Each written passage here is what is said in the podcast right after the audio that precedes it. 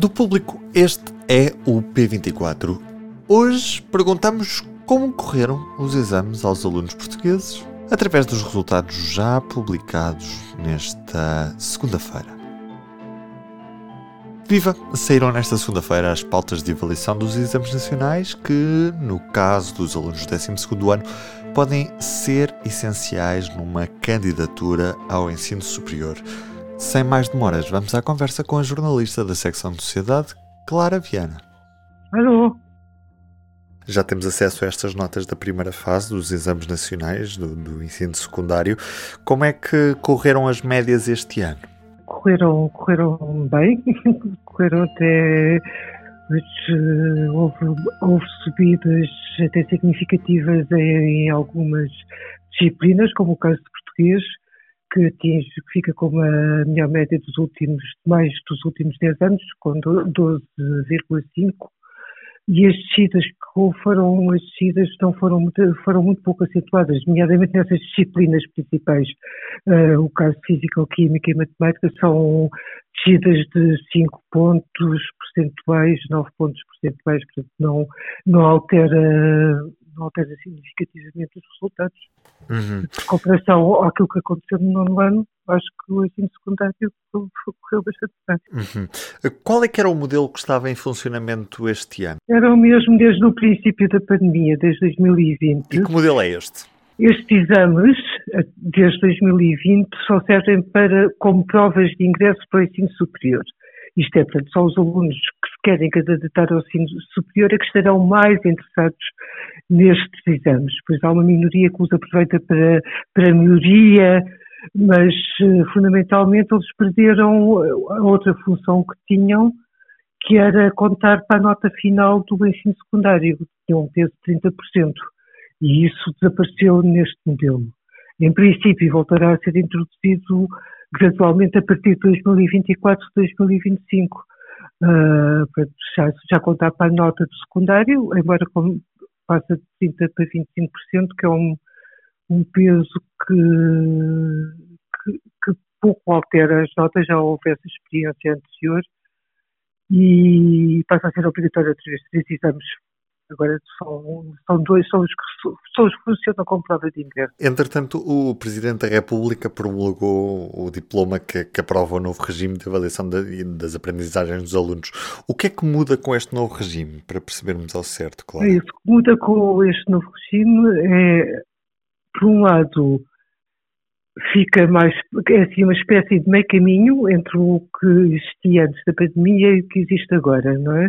Portanto, em relação ao que, ao que está em vigor agora, o que muda é os exames voltam a contar para, para a conclusão do ensino secundário, embora com um peso menor, como disse, de 30% para 25%, que é, pode-se dizer quase um peso residual, e voltam, volta, o português volta a ser, o, o exame português volta a ser obrigatório para todos os alunos, como era antes da pandemia, e para além disso, os alunos têm que fazer, escolhem outros dois, outros dois exames que queiram.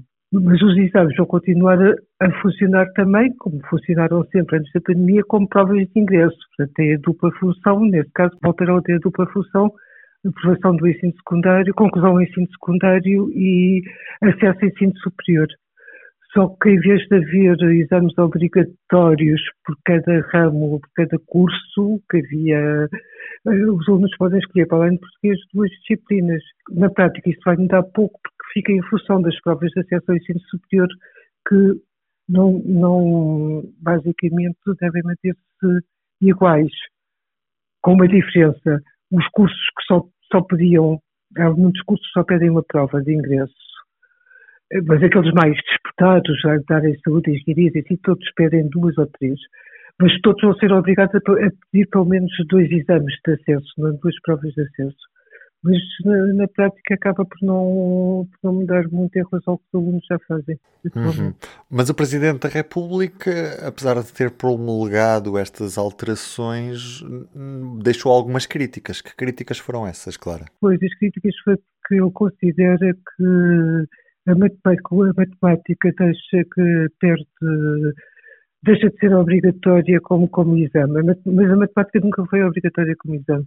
A matemática era obrigatória para, para os alunos dos cursos de Ciências Socioeconómicas e de Ciências e Tecnologia. E, e apesar de não fazer parte do rol das disciplinas obrigatórias, é só português, como era antes, vai continuar a ser, vai, a maior parte desses alunos vão continuar a ter de fazer matemática porque é exigido para os cursos que eles querem seguir no ensino superior. Eu não percebi, se queres que te diga, eh, digamos, eh, não percebi exatamente o teor eh, das críticas do, do Presidente, porque acho que Uh, mais uma vez, na prática, este diploma não vem alterar substancialmente a realidade que já existe. Tu, entretanto, estiveste a falar, se não me engano, com associações de professores? Português, uhum. matemática, física. E qual é que era o feedback que eles te deram, Clara? Português, que é o que registra acima, e é, e é uma disciplina que todos nós sabemos que é bastante importante e transversal a todas, não é? Ainda há pouco fizemos um trabalho que com o problema da matemática e o português, portanto é a capacidade de interpretação, uh, é questão de os exames passaram a ter um peso enorme de perguntas de escolha múltipla e português não, não escapa a, essa, a esse modelo e as pessoas atribuem muito a isto, a essa parte, um, a subida da média.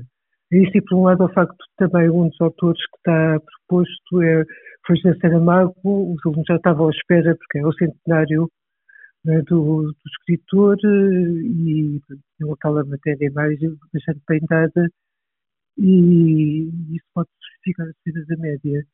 Em outros casos, uh, temos uh, as três disciplinas de matemática, da área de matemática A, a matemática A, B e a Max aplicada às ciências sociais, matemática desce um bocadinho, as outras duas sobem, a associação estava bastante satisfeita.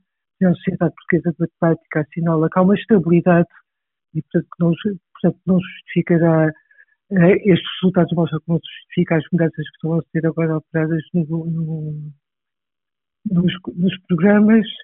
E física também já era um resultado que estavam à espera, era um exame que daria para muitas notas aqui do, entre os 10 os teus e poucas notas de topo. E foi isso que se concretizou. Mas basicamente parece que parece-me que a reação dos professores é correu bem. Desta vez correu bem. Clara Viana neste P24, que olha agora para a primeira do público desta terça-feira, dia em que publicamos o último episódio da série especial do P24 dedicado aos ciganos em Portugal. Vale a pena ouvir? Neste feed. Manolo tem 23 anos, é cigano, prefere não se identificar porque teme que a exposição o prejudique. E tem razões para isso. Já foi dispensado de trabalhos por o sotaque o denunciar. Por isso, quando começou a trabalhar para plataformas de TVDE, decidiu que não puxaria conversa com os clientes. Mas um dia não se conseguiu conter. Um dia entram duas pessoas na, no carro e começam a dizer tanto mal dos ciganos que ele não consegue se controlar.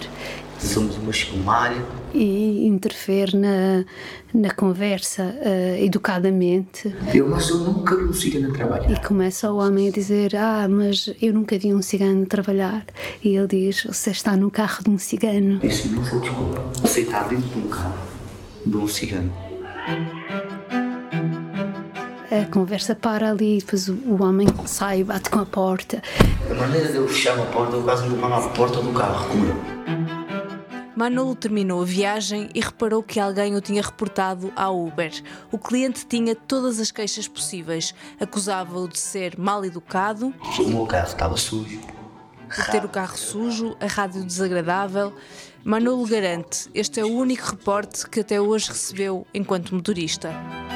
Quanto aos destaques, como tinha prometido, continuamos a olhar para o Estado da Nação. No centro, o futuro das aldeias é ir fechando as portas. E também uma sondagem: Costa é quem no governo recebe melhor nota no caso da TAP.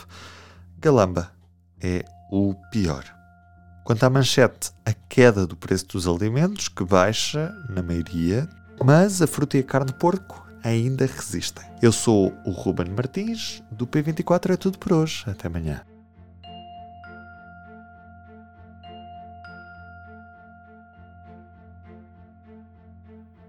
O público fica no ouvido.